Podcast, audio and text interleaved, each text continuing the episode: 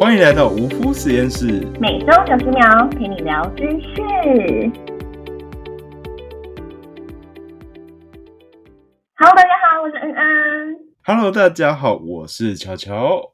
今天的主题是什么是麸质？麸质这个东西呢，简单来讲，其实就是存在于小麦、大麦、黑麦当中的一种蛋白质。举凡我们平常在日常生活中常见的面条、蛋糕、面包这类的面粉制品，其实就是最常见的麸质相关制品之一。而以面包这个东西来讲呢，你把面包的剖面切开，看到中间的气孔，已经让面包这个东西有口感、有嚼劲，其实就是麸质的特性之一哦。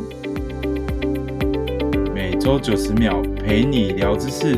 别忘了去 email 或 IG 小盒子告诉我们你想知道什么样的护肤知识。那我们下周见喽，拜拜，拜拜。